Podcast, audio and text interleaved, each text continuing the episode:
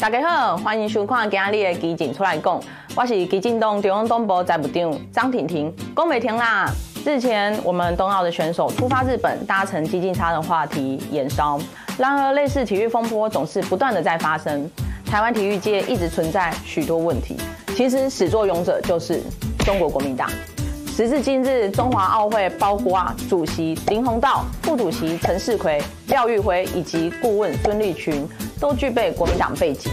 各类的体育协会不见得是体育专长，或者是有体育经营相关能力，安插一堆外行人，退休政要，毫不照顾选手福利，只顾自己名利。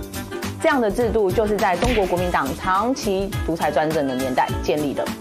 身为体育人，从小校队、体育系、体育研究所毕业，代表国家出赛过，也曾在学校当过体育代课老师，并在体育协会任职。深刻了解台湾体育界的问题，教练为了选手的参赛权向协会低声下气，选手为了自己的参赛权忍气吞声，只要有机会能比赛就好。为了能参加比赛，从国内到国外，台湾选手的委屈从来没有少过。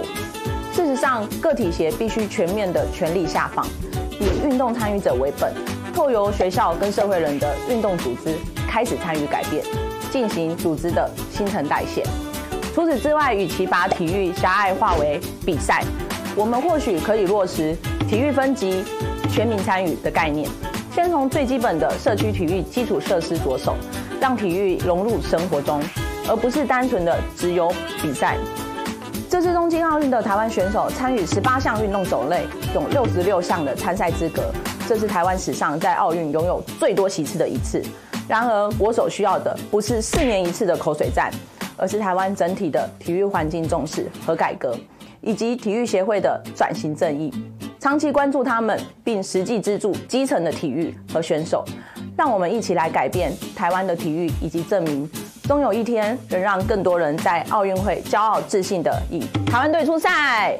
未来我们会不定期上传时事短评，欢迎各位朋友记得分享。订阅，打开小铃铛哦！我是基金中央党部财务长张婷婷，基进出来共，我们下次见，拜拜。